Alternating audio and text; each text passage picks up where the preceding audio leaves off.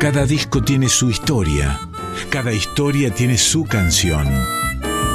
Discos que hicieron historia, historias que hicieron canciones. En Folclórica 987, Resonancias, un programa de Cristian Vitale. Muy buenas noches amigos y amigas de estas resonancias. Damos comienzo a un nuevo capítulo de este largo viaje por la historia de la música popular y nacional, con ribetes, por supuesto, latinoamericanos, eh, algunos transoceánicos. Este es el capítulo 341 del año 9 que estamos aquí en, esta casa eh, y vamos a estar repasando parte de lo que sucedió en el mes de julio del año 1970. Eh. Julio de 1970, en este devenir cronológico que les venimos proponiendo desde hace bastante tiempo ya. El disco con el que vamos a arrancar va a ser eh, el que grabaron en vivo. En vivo es un decir, después les voy a contar bien la historia de, este disco.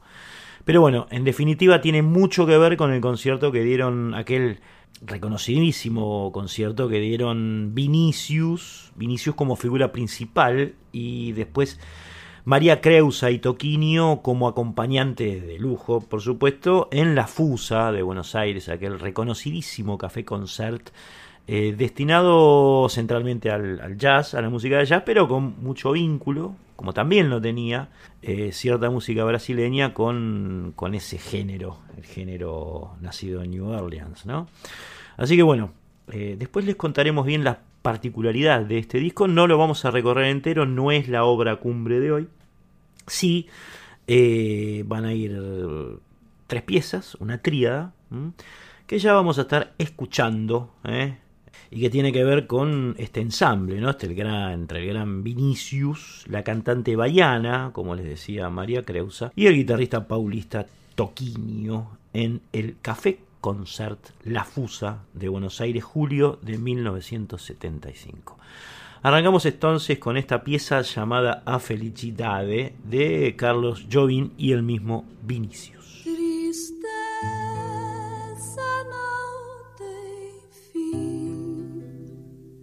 passarinhos,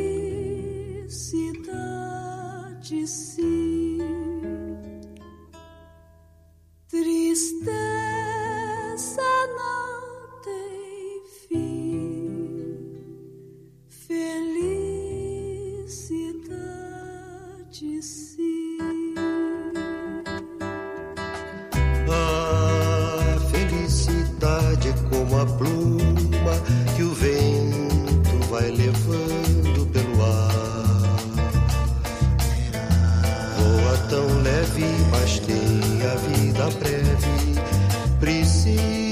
que haja vento sem parar. A felicidade do pobre parece a grande ilusão do carnaval. A gente trabalha o ano inteiro por um momento de sonho para fazer a fantasia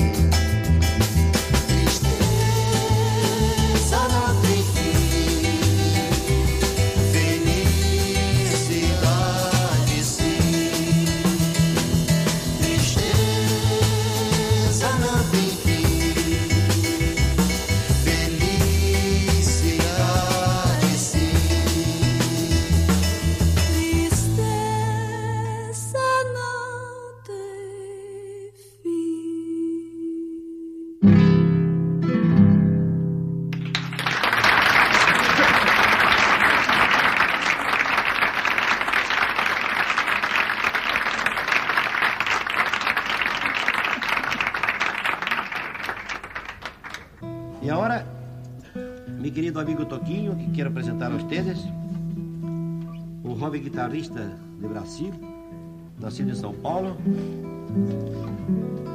e que já está bastante conhecido, não somente em Brasil, como em Itália, onde hizo uma, uma gira com Chico Buarque de Holanda e com Josephine Baker. De quem se cuenta um cuento. Parece que ao final da turnê, Josephine Baker quis adotar a Toquinha.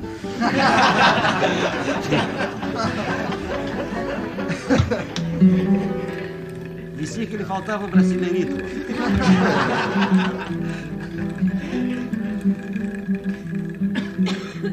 Esta cosita acá hoje está um pouquinho mexicana. E Maria Creusa, já trabalhamos juntos na Fusa de Punta del Este. Nasceu em Bahia. Me gusta muito como canta.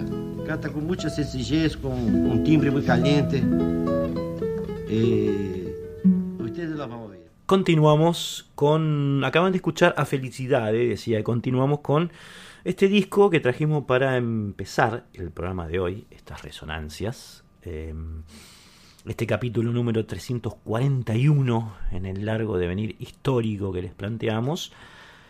Escuchaban recién, les decía, a Felicidades de Jobim y Vinicius, de este disco de Vinicius con María Creusa y Toquinho en la Fusa de Buenos Aires, eh, grabado en julio del año 1970 y aquí haciendo fuerza, por supuesto, por Lula. Eh, esperemos que gane las elecciones de este domingo, Fabri.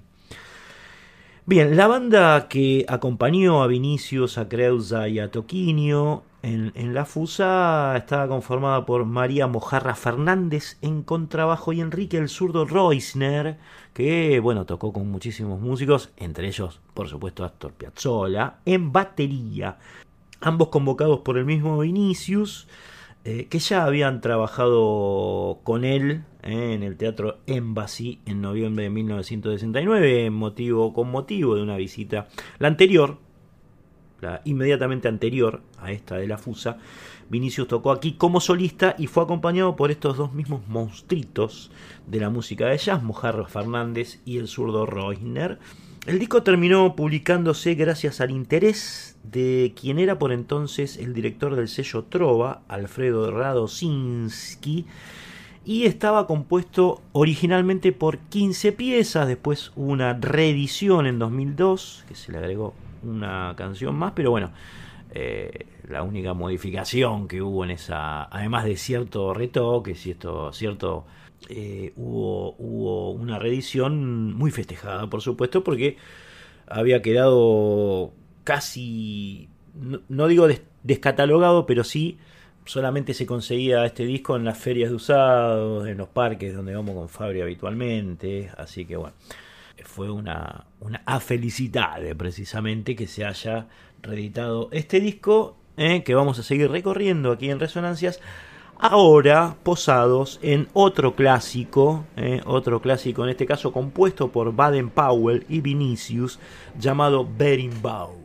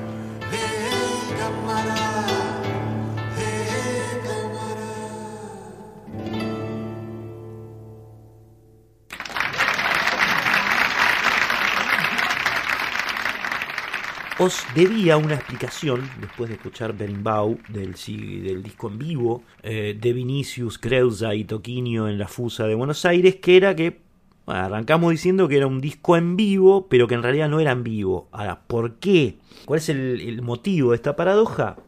Bueno, simple de explicar. Se grabó en un estudio el disco. Pero, pero, y por eso pasó a la historia como un disco en vivo, eh, no solamente reprodujo el mismo repertorio que el trío, el eventual trío había tocado mientras pasa un tren, eh, había tocado en, en la Fusa, sino que también se agregó, es decir, lo que hicieron los técnicos de grabación fue agregar el, eh, grabar, mejor dicho, registrar el sonido ambiente que hubo en la Fusa aquella noche y reproducirlo, digamos, agregarlo a las grabaciones que hicieron en estudio poquito después los músicos. Así que por eso es un disco en vivo que no es en vivo, una paradoja que acabo de explicar eh, su porqué, no su razón. La grabación en estudio se realizó en dos sesiones no- nocturnas de 8 horas cada una, que concluyeron ambas veces con el sol en pleno amanecer. Esto lo cuenta en la lámina interna del disco eh, Vinicius, que además dice que fueron sesiones intensas en donde por supuesto que no faltaron ni vasos de whisky en cantidad ni mujeres bonitas. ¿eh? Así que hablando de mujeres bonitas, vamos a concluir el repaso por este disco de julio del año 1970 con precisamente el clasicazo de Jobin y Vinicius, Garota de Ipanema. Che,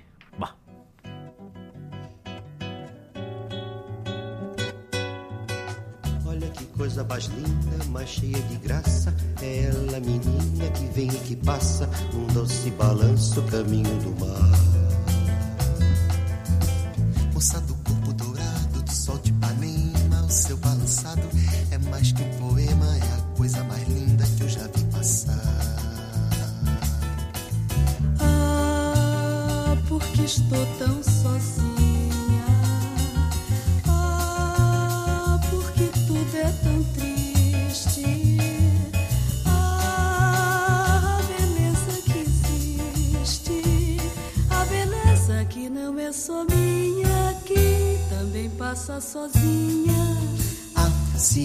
Soubesse que quando ela passa, o mundo inteirinho se enche de graça e fica mais lindo por causa do amor.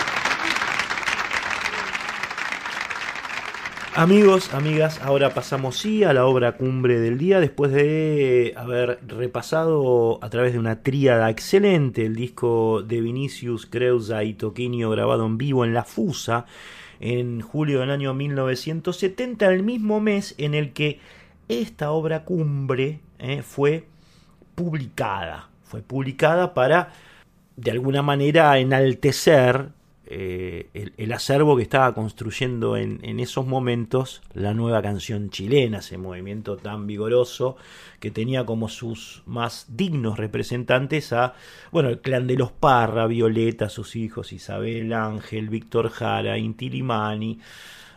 Y este aquí, la agrupación que les trajimos hoy para escuchar una de sus obras cumbre, o a través de una de sus obras cumbre, que es la cantata de Santa María de Iquique. Estamos hablando de Quilapayún, amigos, amigas, compañeros, compañeras, que precisamente en julio de 1970 publica esta obra que a la manera de la época, ¿no? No reparaba o no reparaba en, en, tiempos, digamos, ¿no? Decíamos eh, con la RAL de la otra vez con el Paunijo Gaucho, con ciertas piezas de lo que era el rock progresivo sinfónico de la era. Los grupos no, la mayoría, digamos, asumían el riesgo artístico de zarparse con la duración de los temas sin importar, digamos, el, el riesgo que ello, que ello implicaba, ¿no? Eso es un poco o un, uno de los puntos que, que caracteriza esta obra de los Quilapayún, ¿eh? Como saben, una banda clave para entender, decíamos, el movimiento de la nueva canción chilena que surgió en el país trasandino durante la década del 60, fines de la década del 60. ¿eh? Quilapayún, Santa María y Iquique, ¿eh? obra conceptual, tiene un tema de cada lado. Lado 1, una parte, lado 2, otra parte. Fue presentado en vivo ese mismo mes, en julio de 1970, por primera vez en el Teatro La Reforma. Es el séptimo disco de Quilapayún, ¿eh? muy prolíficos los Quilapayún, habían nacido en 1967 y en el 70 ya tenían cinco discos, eh, perdón, seis discos y este sería el séptimo. Y bueno, en este caso no se trata de una composición salida del seno de la banda, sino que le debe su concepción a Luis Advis. ¿eh? Luis Advis, gran filósofo, escritor, compositor chileno que, bueno, se vale de la música de los Quilapayún para completar esta obra que eh, de alguna manera marcaría el pulso o, o, daría, digamos, una vuelta estética interesante para muchísimos músicos en el sentido de, bueno, cómo concebir o cómo contar la historia con música. Es una de las, es una de las, de las razones fuertes de, de, este trabajo y de su influencia, ¿no? Ya había muchísimos, por supuesto, discos en Argentina, eh, obras, por ejemplo, Los Caudillos, se me viene ahora a la, cabeza de Félix Luna y, y Ariel Ramírez, o eh, la de León Benarós con, con Cafrune, Vida del Chacho, en fin. Había muchas, muchas obras que estaban destinadas. Hay una grabación excelente, un disco triple del Martín Fierro del año 1953 que es, ex, es excelente, digamos, ¿no? Pero bueno, eh, de alguna manera esta obra eh, se mete en, en, ese, en, ese, paradigma muy de época, ¿no? Muy, muy utilizado por los músicos de entonces, sobre todo por los músicos de, de las músicas de raíz o de, las, de, de los movimientos folclóricos, de contar con música historias, ¿eh? historias relacionada por supuesto con, con la cultura de, sus propios países. Esta cantata en especial eh, tiene eh, consta de 18 partes y 5 relatos que, como van a escuchar, están encarnados en la voz de Héctor Dubauchel, eh, el relato en off, la voz del relato en off le pertenece a él. se cuenta, vamos a ver el contenido, en la, en la cantata se cuenta sobre una matanza que tuvo lugar el 21 de diciembre del año 1907 en precisamente el pueblo de Iquique, que queda en el norte de Chile, allí cerca de, la Puna, Atacama, ¿no? y esos lugares místicos. Ordenada esta matanza por Roberto Silva Renard, que era un general activo durante el gobierno del entonces presidente Pedro Montt. ¿eh? Estamos hablando de 1907, hace millones de años ya. Musicalmente la obra fusiona, como decíamos, folclore con músicas sacras y también algo de, algo de sonido clásico y está considerada una de las cuatro obras musicales eh, mejores de Chile. Son unos cuatro discos, de los cuatro mejores discos en la historia musical del país hermano. Nace la cantata, nace la cantata de la cabeza y del alma, como les decíamos antes, de Luis Advis, eh, que precisamente es de Quique, Advis. Y esta masacre, que ustedes van a escuchar narrada y musicalizada, ocurrió específicamente en una escuela de Iquique, eh, de Santa María de Iquique, donde fueron acribillados, no se sabe aún la cantidad de obreros, digamos. Algunos hablan, algunas fuentes hablan de mil, otros de 3.600. La cantata habla de 3.600 obreros muertos. No hay coincidencia respecto de las fuentes acerca del número de, acribillados, eh, pero sí, sí se conoce que, que fueron asesinados eh, tras una protesta que bueno, había tenido lugar allí en ese lugar. Por supuesto, la obra se transformaría en un emblema para los militantes de la Unidad Popular, que llevarían al triunfo a Salvador Allende en septiembre de ese mismo año, cuatro meses después de editada la obra. Y como era de esperar, las copias fueron destruidas por la dictadura de Pinochet. Y el grupo, Quilapayún, debió volver a grabarla entera en el año 1978, es decir, el disco que vamos a escuchar hoy eh, es, la regrabación, digamos, porque las, copias de la primera edición fueron destruidas por la dictadura de Pinochet, como era previsible, por supuesto. Eh, se grabó la restauración eh, durante el exilio de los Calapayón en Europa donde, según Advis, hubo una especie de intervención invasiva de Julio Cortázar que tocó algunos textos, ¿eh? y esto por supuesto incomodó a Advis, que había sido su autor original, ¿no? Le tocaron la obra. Cortázar, esas cosas no se hacen. Respecto de la estructura, como les decíamos, eh, la cantata consta de 18 partes, 5 relatos sin musicalización, un preludio y 3 interludios musicales, eh, además de dos pregones y 7 canciones. Todo eso configura lo que vamos a estar escuchando ahora en breve, eh, mientras terminemos, una vez que terminemos de relatar los pormenores paramusicales de, de, este, de este gran disco de los Quilapayún.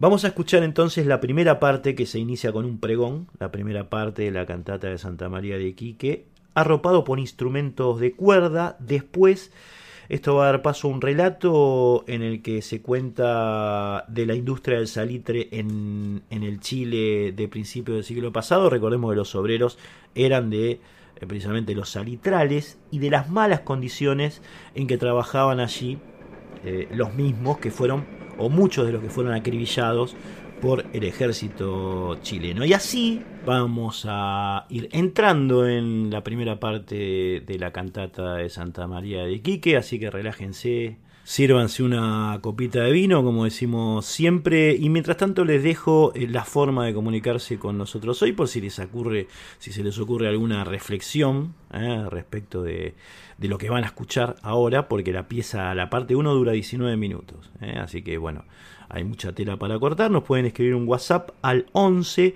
3791 1688. ¿eh? Reitero, 11 3791 1688. Nos pueden escribir o mandar un, mensaje de audio, ¿eh? que seguramente serán inmediatamente receptados. Bien, parte 1 de la cantata Santa María de Quique por Quilapayún aquí en Resonancias.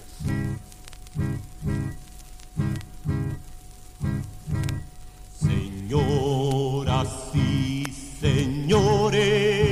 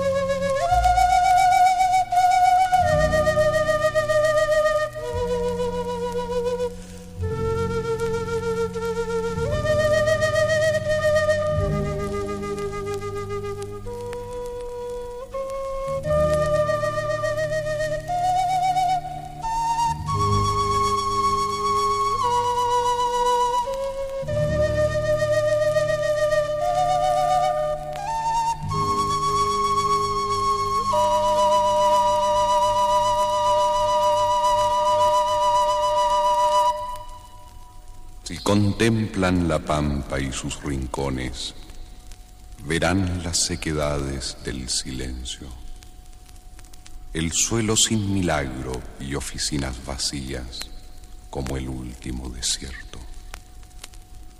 Y si observan la pampa y la imaginan en tiempos de la industria del salitre, verán a la mujer y al fogón mustio, al obrero sin cara, al niño triste. También verán la choza mortecina, la vela que alumbraba su carencia, algunas calaminas por paredes y por lecho los sacos y la tierra.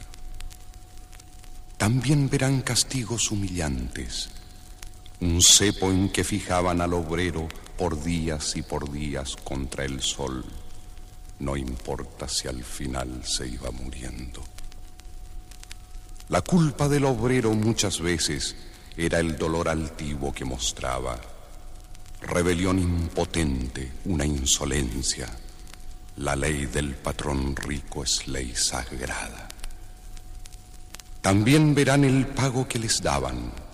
Dinero no veían, solo fichas, una por cada día trabajado y aquella era cambiada por comida.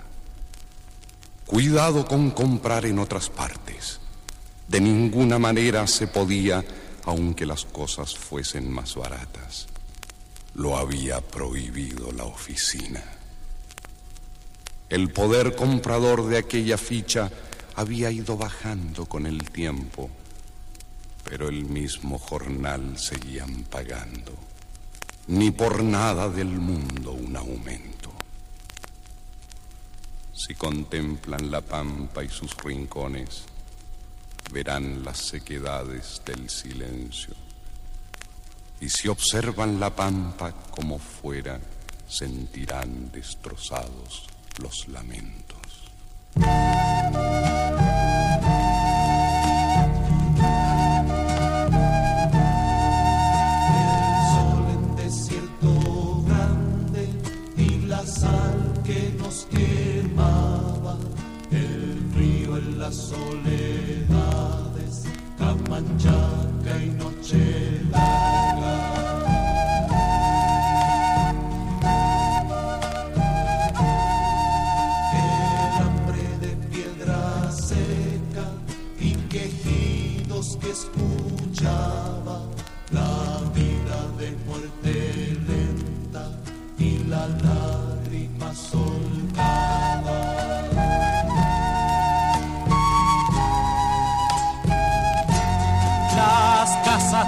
Y el obrero que esperaba al sueño que era el olvido, solo espina postergada, el viento en la pampa inmensa nunca más se terminará, dureza de sequiedades para siempre se quedará.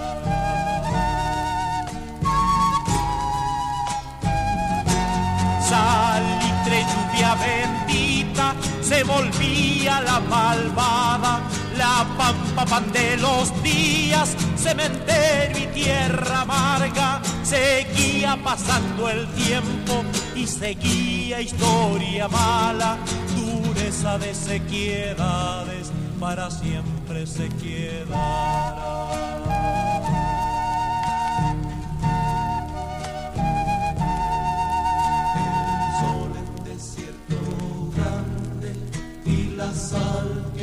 Quemaba, el frío en las soledades, camanchaca y noche larga, el hambre de piedra seca y quejidos que escuchaba, la vida de muerte lenta y la lágrima soltada.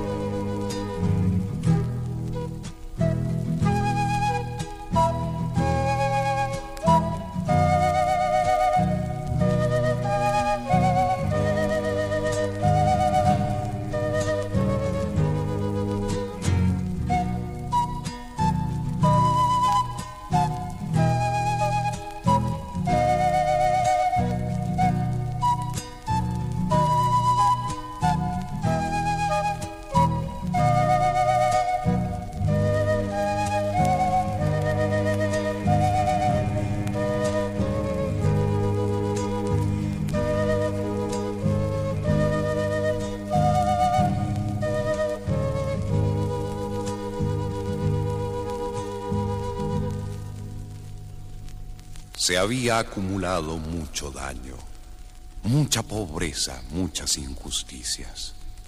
Ya no podían más y las palabras tuvieron que pedir lo que debían. A fines de 1907 se gestaba la huelga en San Lorenzo y al mismo tiempo todos escuchaban un grito que volaba en el desierto. De una a otra oficina, como ráfagas, se oían las protestas del obrero.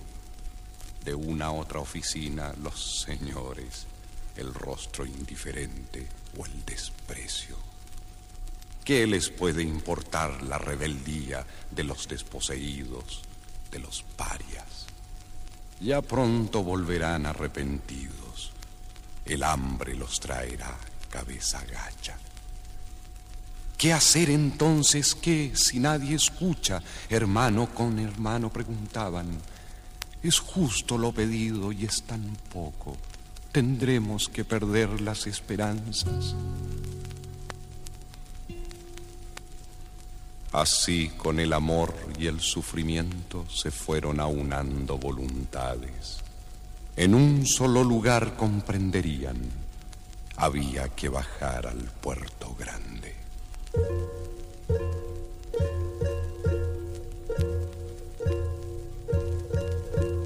Vamos mujer, partamos a la ciudad, todo será distinto, no hay que dudar, no hay que dudar, confía, ya vas a ver porque ni que todos van a entender.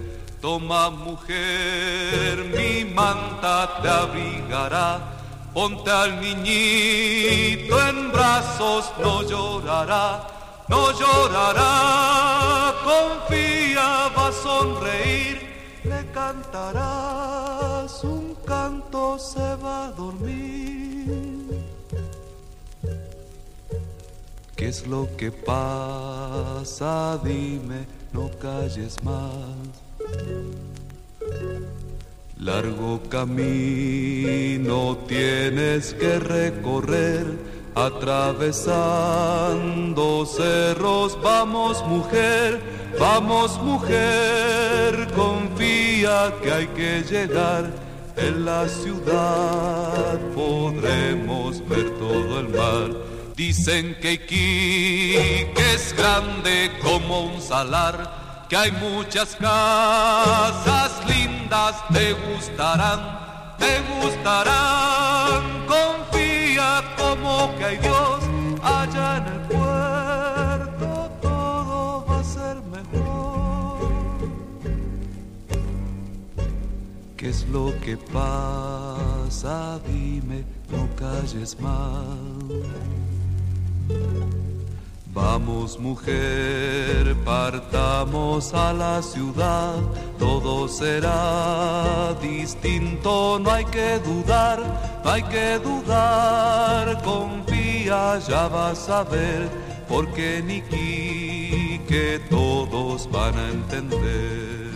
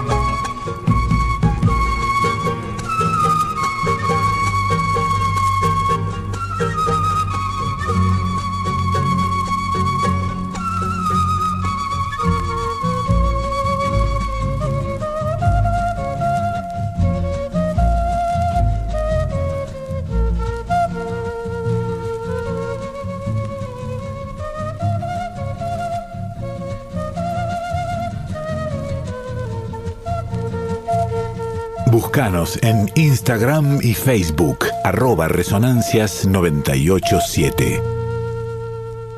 Bien, escuchaban la larga parte 1 de la cantata de Santa María de Iquique, publicada en julio de 1970 por el grupo chileno Quilapayún, que entonces estaba formado por Eduardo Carrasco, Carlos Quesada, Willy Odó, Patricio Castillo, Hernán Gómez y Rodolfo Parada. ¿eh? Es casi la formación clásica de los Quilapayún, que eh, nacieron como trío, de hecho Quilapayún quiere decir tres barbas en, castellano, pero bueno, en ese momento estaban conformados por, por todos estos integrantes y nosotros ahora vamos a poner al aire el fragmento de una entrevista que le hicimos precisamente a uno de ellos, a Eduardo Carrasco, donde nos cuenta qué implicó la cantata de Santa María de Quique en aquel momento, cuando fue eh, grabada y publicada en, en, el año 1970 y qué implica ahora.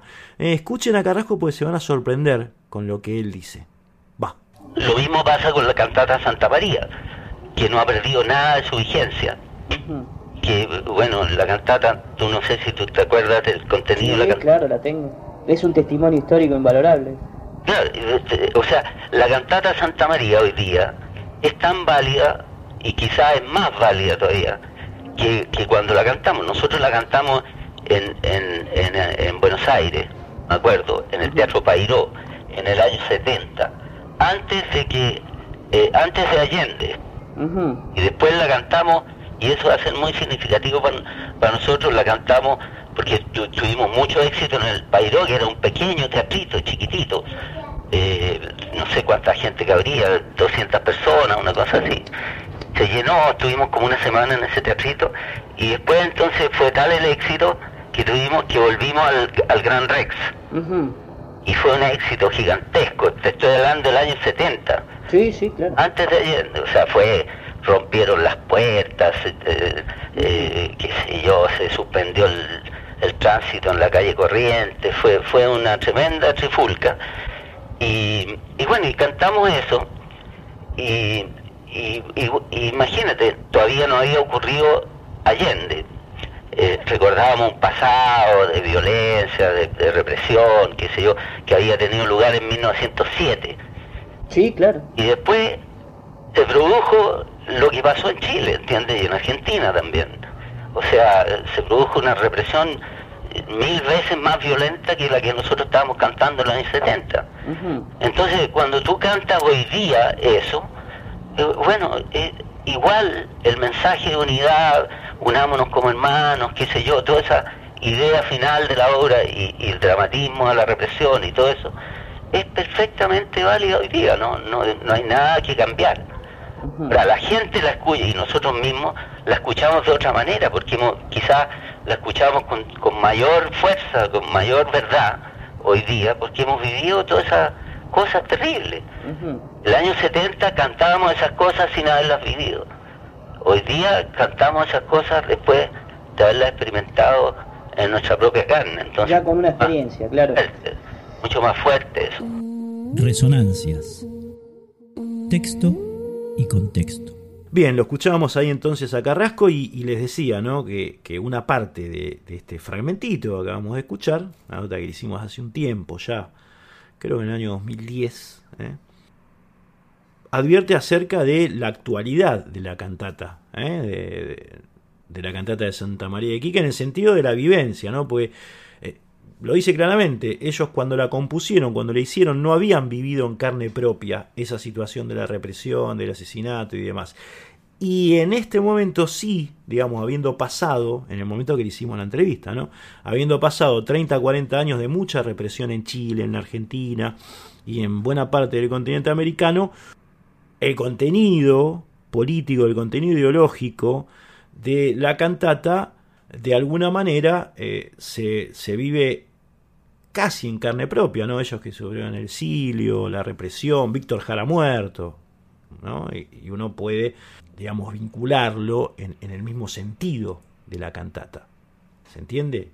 Eh, la cuestión de la vivencia de la represión, no de un hecho que le contaron o de algo que este, aparece como abstracto en el sentido vivencial, sino que los Payún, tanto como muchísimos músicos, digamos, y gente de la cultura, sufrió en carne propia, sobre todo durante eh, los periodos más represivos y dictatoriales en el continente. Bien, ahora sí vamos a oír la parte 2 de la cantata, que es la, la que narra los luctuosos hechos en la escuela misma de Santa María de Quique en 1907 a través de varias piezas, como la primera ensambladas en una, a la manera también de las músicas progresivas de la época. A veces yo vos escuchabas Pink Floyd y aparecía un tema Madre de Corazón Atómico. Tenía siete partes, ocho partes. ¿eh? Bueno, esto más o menos tiene el mismo concepto. ¿eh? Y este tipo de obras conceptuales tienen la misma característica. ¿no?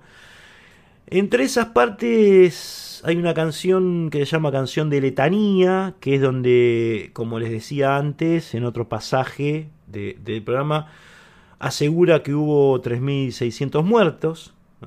aunque otras fuentes, reitero, hablen de muchos menos. Y lo musical de esta canción de Letanía, que para mí es, la más destacada de, de- de esta gran, de este gran pasaje del disco, está en medio de un oscuro trabajo de vientos. Después hay un pregón llamado Señoras y Señores, también destacado, y una canción final que de alguna manera llamaba a la unión del pueblo cuyo predominio sonoro está dado por un charango. Perlitas, no la quiero espolear toda, la escuchamos.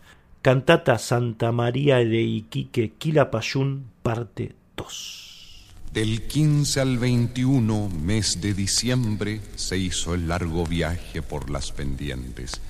26 mil bajaron, o tal vez más, con silencios gastados en el salar.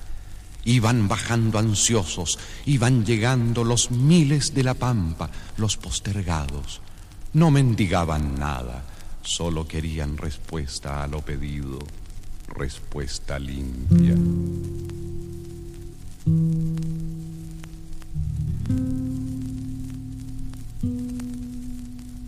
Algunos en Iquique los comprendieron y se unieron a ellos, eran los gremios.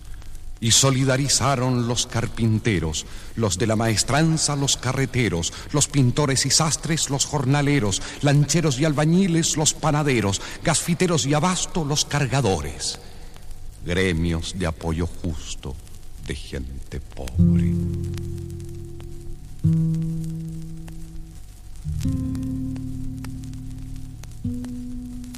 Los señores de Iquique tenían miedo. Era mucho pedir ver tanto obrero. El pampino no era hombre cabal, podía ser ladrón o asesinar. Mientras tanto las casas eran cerradas, miraban solamente tras las ventanas, el comercio cerró también sus puertas, había que cuidarse de tanta bestia. Mejor que los juntaran en algún sitio. Si andaban por las calles, era un peligro.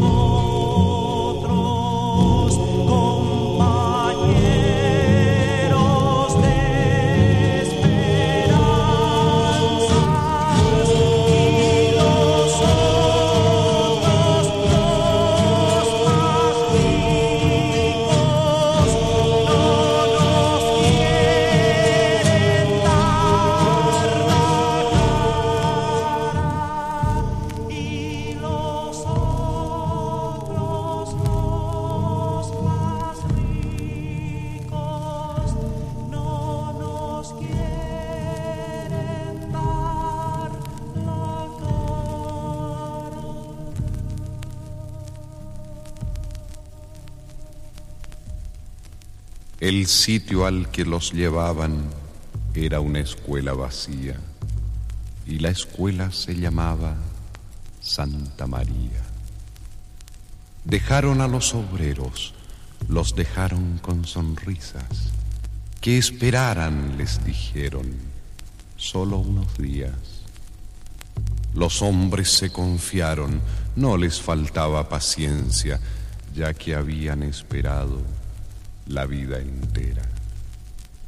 Siete días esperaron, pero qué infierno se vuelven cuando el pan se está jugando con la muerte. Obrero siempre es peligro, precaverse es necesario. Así el estado de sitio fue declarado. El aire trajo un anuncio, se oía tambor ausente. Era el día 21 de diciembre.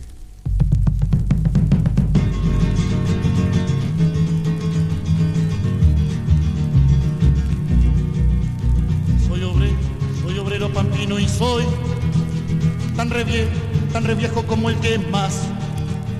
Y comien- comienza a cantar mi voz con temor, con temores de algo fatal. Lo que siento, lo que siento en esta ocasión, lo tendré, lo tendré que comunicar. Algo triste, algo triste va a suceder, algo horrible, algo horrible nos pasará. El desierto, el desierto me ha sido infiel. Solo tierra, solo tierra, cascada y sal. Piedra más, piedra amarga de mi dolor. Triste, roca triste de sequedad. Ya no siento, ya no siento más que mudez. Y agonía, y agonía de soledad. Solo ruinas, solo ruinas de ingratitud. Y recuerdos, y recuerdos que hacen llorar. En la vida, en la vida no hay que temer. Lo aprendí, lo aprendido ya con la edad. Pero adentro, pero adentro siento un clamor. Y que ahora, me hace temblar. Es la muerte, es la muerte que surgirá. Galopar, galopando la oscuridad. Por el mar, por el mar aparecerá. Ya soy viejo, ya soy viejo y sé que vendrá.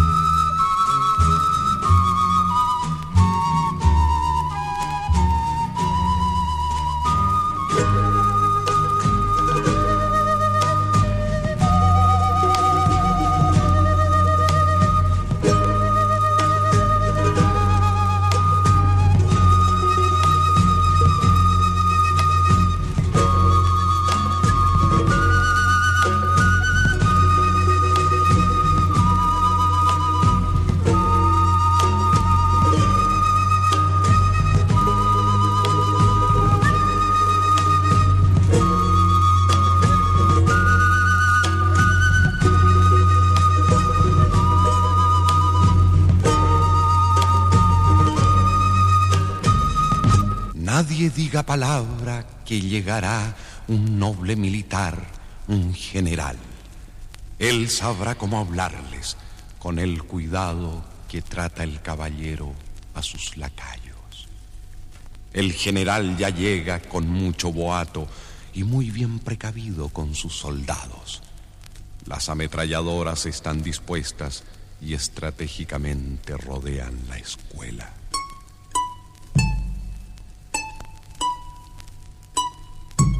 Desde un balcón les habla con dignidad.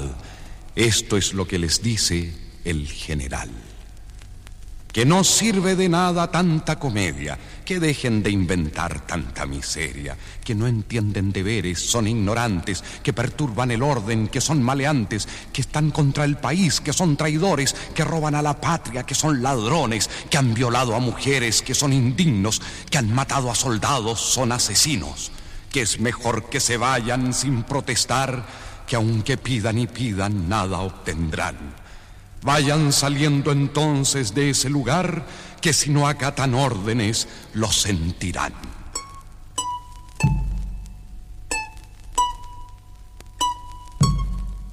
Desde la escuela el rucio, obrero ardiente, responde sin vacilar con voz valiente. Usted, señor general, no nos entiende. Seguiremos esperando así nos cueste. Ya no somos animales, ya no rebaños. Levantaremos la mano, el puño en alto. Vamos a dar nuevas fuerzas con nuestro ejemplo y el futuro lo sabrá, se lo prometo. Y si quiere amenazar, aquí estoy yo. Dispárele a este obrero al corazón. El general que lo escucha no ha vacilado con rabia y gesto altanero le ha disparado y el primer disparo es orden para matanza y así comienza el infierno con las descargas.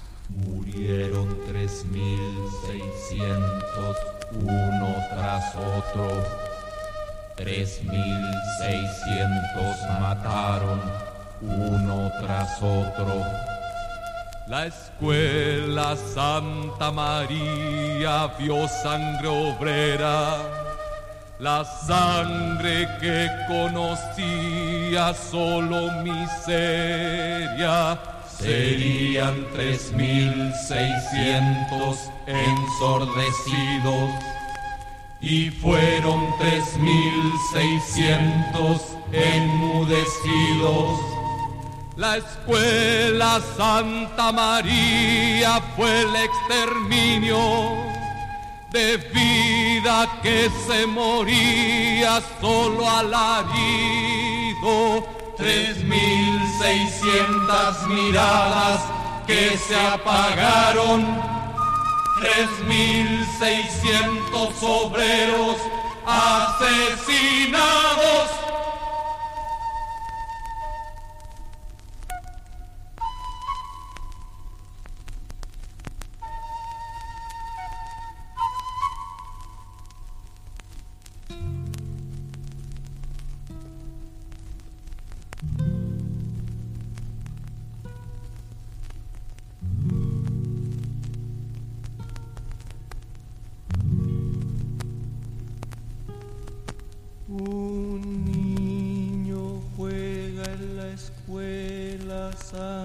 María. Si juega a buscar tesoros, ¿qué encontraría?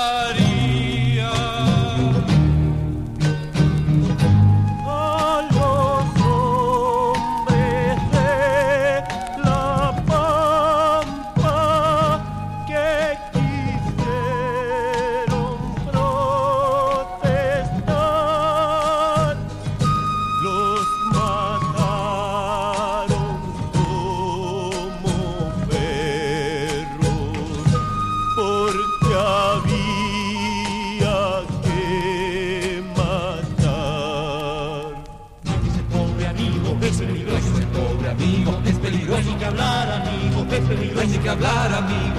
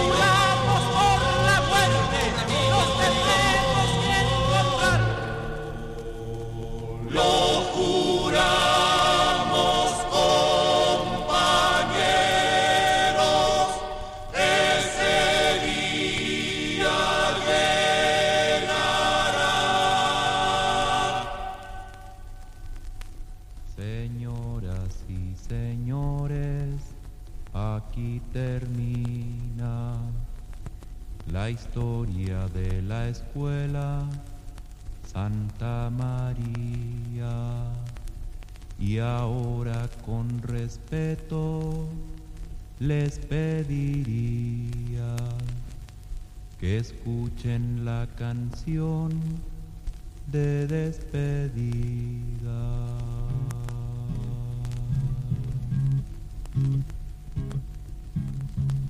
Ustedes que ya escucharon la historia que se contó, no sigan allí sentados pensando que ya pasó.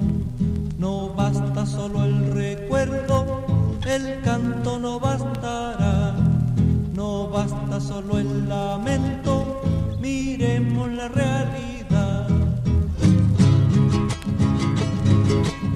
Quizás mañana o pasado, o bien en un tiempo más, la historia que han escuchado de nuevo sucederá. Es Chile un país tan largo, mil cosas pueden pasar.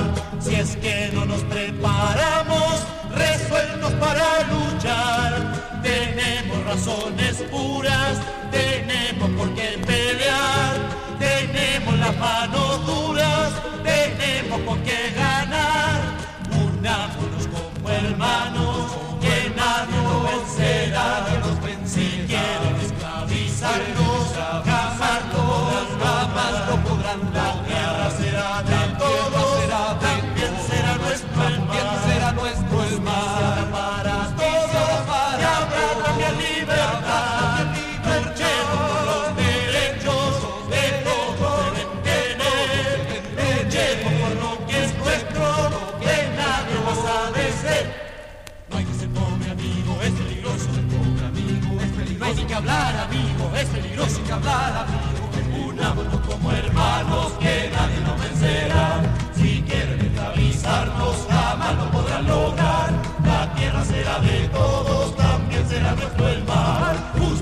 para todos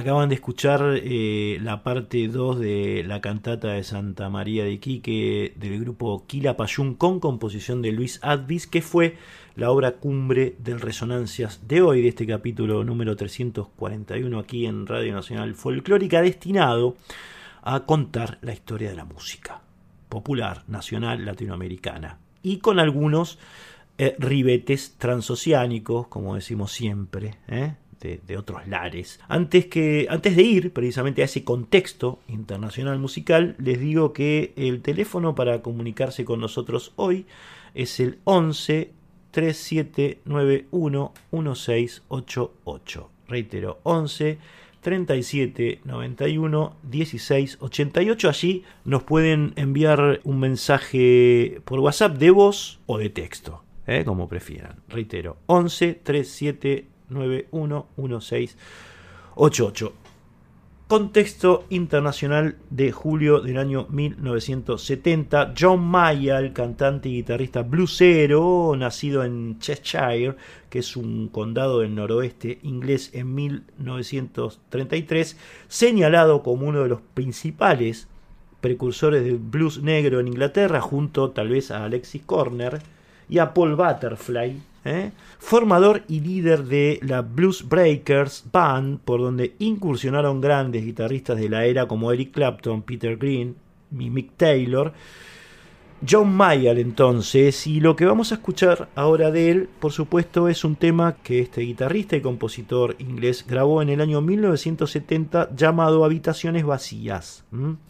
El, disco se llama Habitaciones Vacías, la canción que vamos a oír, Suicidio Accidental, que precisamente habla de la sobredosis que llevó a la muerte a Jimi Hendrix y de lo letal que pueden ser las drogas tras su parcial momento de felicidad, digamos, ¿no? Maya le escribe esta letra que toca precisamente con Clapton, Clapton está en guitarra, ¿eh? interviene de la guitarra, habla de la mente clara que hay que tener para poder cambiar el mundo y de alguna manera es un buen mensaje ¿eh? de esta canción al que pocos por la época le dieron bola. Estamos hablando de 1970. Entre ellos, entre ellos, uno de los que no le dio bola a Mayall fue el que toca la guitarra, Eric Clapton. Bien, escuchamos este, esta piecita de contextual ¿eh? de la música de julio de 1970, John Mayall, Suicidio Accidental.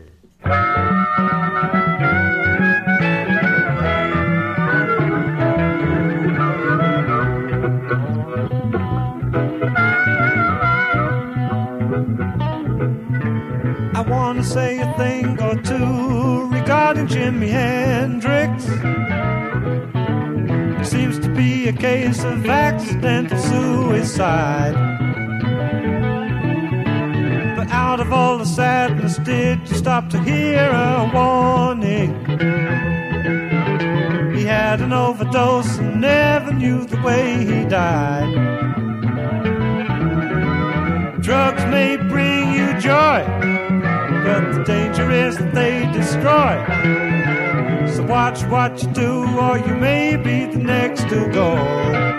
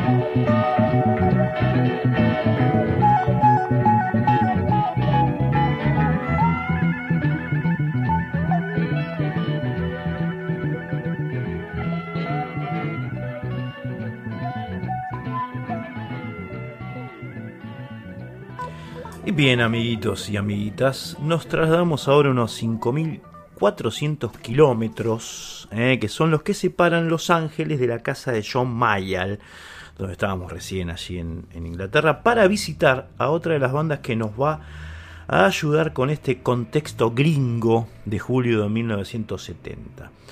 Estamos hablando de The Bears, agrupación de country folk, nacida allí en 1964 bajo la égida de Roger McQueen, un capo de la Rickenbacker de 12 cuerdas, esa viola eh, con ese sonido característico del folk rock ¿no? de, los 60, y David Crosby, que sería otro de los principales protagonistas de la música folk, country, rock de América del Norte, sabemos, ¿no? Después iría a formar parte del trío Crosby, Steel y Nash, y después Crosby, Steel, Nash and Young, ¿no? Que son como las figuras, o una de las figuras sobresalientes del Festival de Woodstock. Pasa y rock and roll. En julio de 1970, los Bears, esta agrupación, publicó su noveno disco llamado paradójicamente Sin Título sin título. Se trata de un trabajo en vivo que entre sus 16 piezas posee una de Bob Dylan llamada positivamente Calle 4. Para los que conocen la obra de Dylan, por supuesto, este se trata de uno de los clásicos del cantautor nacido en Minnesota, Dylan, que la había grabado en julio del año 1965 poseído por una estructura armónica y melódica simple, en clave de Fa mayor, y así es como suena ese órgano folk rock, muy despreocupado, y un estribillo reconocido por su repetición. Repetición es reputación, dicen.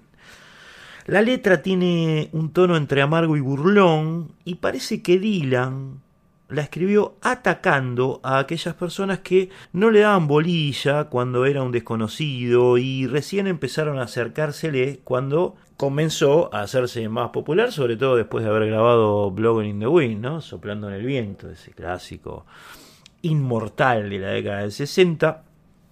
Pero también se le atribuye a esa, a esa letra de Dylan, que nunca contaba a qué se referían sus canciones, o muy pocas veces lo ha hecho, se atribuye a una crítica mordaz en clave dilaniana, por supuesto, hacia los tradicionalistas del folclore de América del Norte que habían investido contra él, embestido contra él, perdón, cuando empezó a tocar la guitarra eléctrica, sobre todo después del Festival de Newport de, eh, del año 1965, el Festival de Newport, un acontecimiento absolutamente folk, puro, tradicionalista, que bueno, tenía como referente principal, o uno de sus referentes principales, a Bob Dylan, junto con Pete Seeger y demás, el viejo Woody Guthrie, y que, bueno, eh, Dylan traicionó, de ahí lo de Judas, traicionó entre comillas, cuando electrificó uno de sus conciertos en ese festival de folk para hacer una tremenda versión de Like a Rolling Stone, de como un Rolling Stone,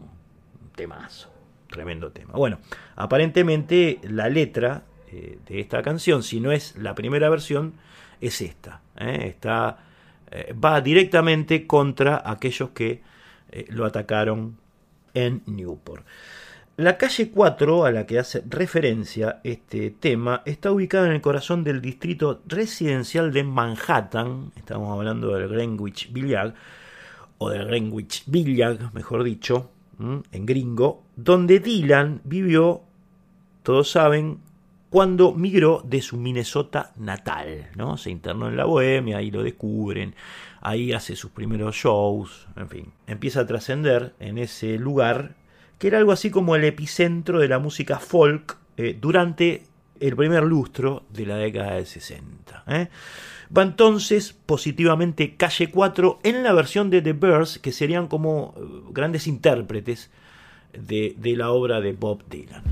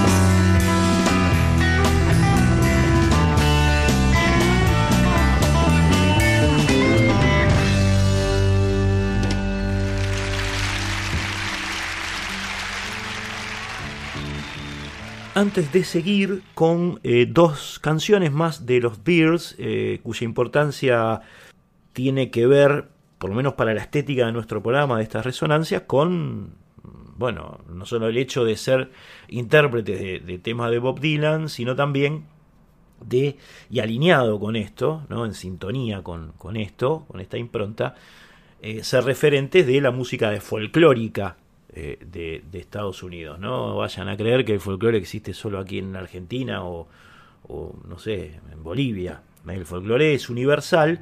Nosotros tenemos uno que es hermoso, divino, es maravilloso, pero eh, en otras partes del mundo también se cuecen lindas habas. ¿eh? Y este es el caso del país del norte que tiene una tradición folk muy grande, muy fuerte, ¿no? al igual que la de jazz o la de blues, en donde bueno, ahí han ido a brevar eh, músicos y músicas de, de, todo el universo. ¿no?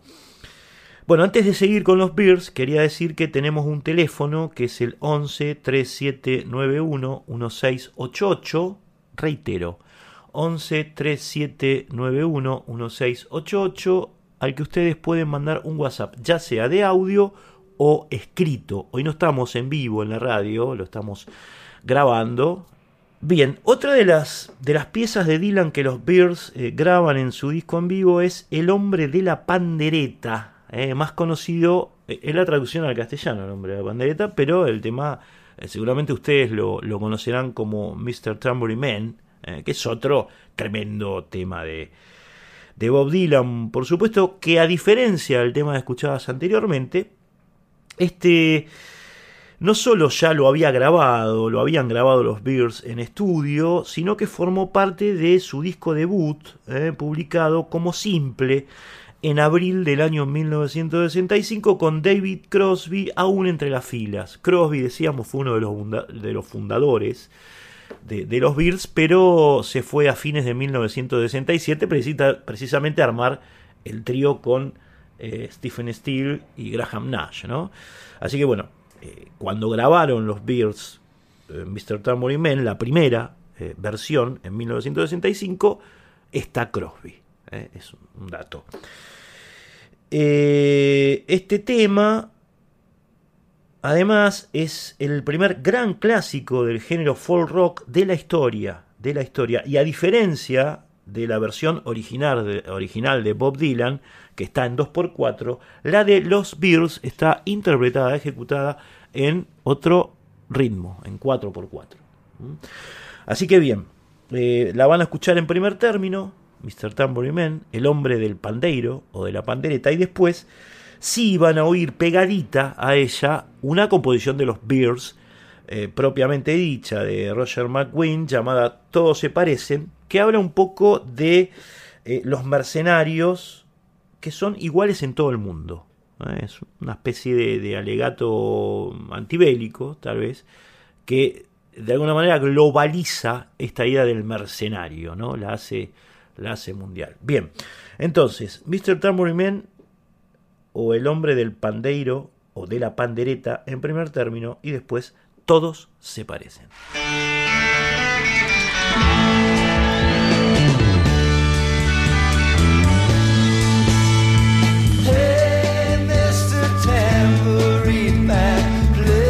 sun.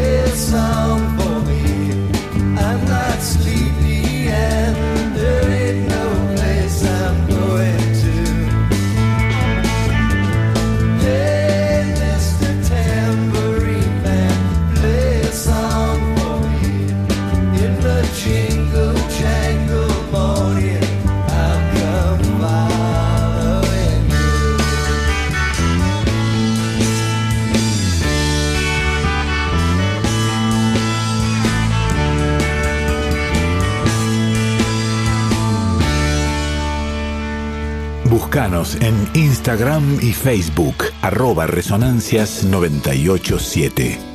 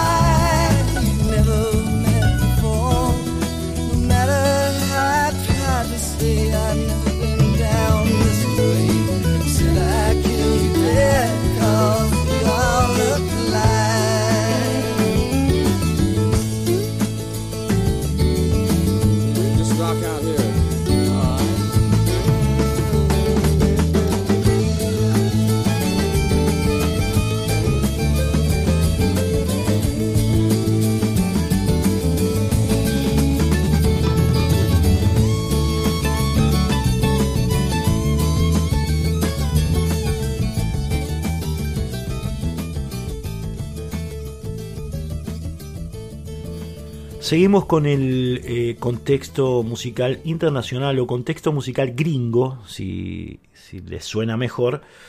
De julio de 1970 pasamos a la Soft Machine, un grupo también británico originado en 1966 en Canterbury, cuyo nombre proviene de la novela del poeta Beat William Burroughs, ustedes lo seguramente lo tengan, llamada precisamente La Máquina Suave. ¿eh? Soft Machine quiere decir Máquina Suave, que es un eh, libro, una novela de Burroughs. En 1970, esta agrupación, cuyos miembros principales por entonces eran Robert Wyatt y Kevin Ayers, publicó un disco doble que, como contamos siempre sobre la era y era el caso también de la cantata de Santa María de Iquique, constaba de un tema por lado. Estamos en la década del 70 y por lo tanto estos, estas estas piezas largamente desarrolladas, con muchos paisajes y parajes musicales, son un poco eh, el paradigma de, del momento. ¿no? Lo que van a escuchar ahora es uno de esos hermosos delirios de jazz fusionado a la manera de Mal Davis, que era otro locazo que hacía piezas largas en esa época, fines de los 60, principios de los 70. Bueno, la Sound Machine, vamos a decir que encara un, un camino musical parecido al de Mal Davis, eh, a través de estos largos pasajes instrumentales que además de ser parte intrínseca de la era, marcaría el devenir de la agrupación. Vamos a escuchar eh, en esta, esta situación, en este contexto, una pieza llamada Un poco todo el tiempo, que fue compuesta ni por Kevin Ayers ni por Robert Wyatt, sino por Mike Ratledge, que era el tecladista de la Soft Machine. Consta de tres partes, por supuesto instrumentales, y bueno, creo que merece este lugar aquí en, en Resonancia como para tener una idea de lo que sonaba el mundo en la época en que Quilapayún eh, hacía lo que hacía, la cantata de Santa María de Quique, y mientras, mientras, con diferencia de horas, Toquinho, Creusa y Vinicius daban su show histórico y legendario ya en la Fusa de Buenos Aires. Soft Machine, amigos y amigas, aquí en Radio Nacional Folclórica.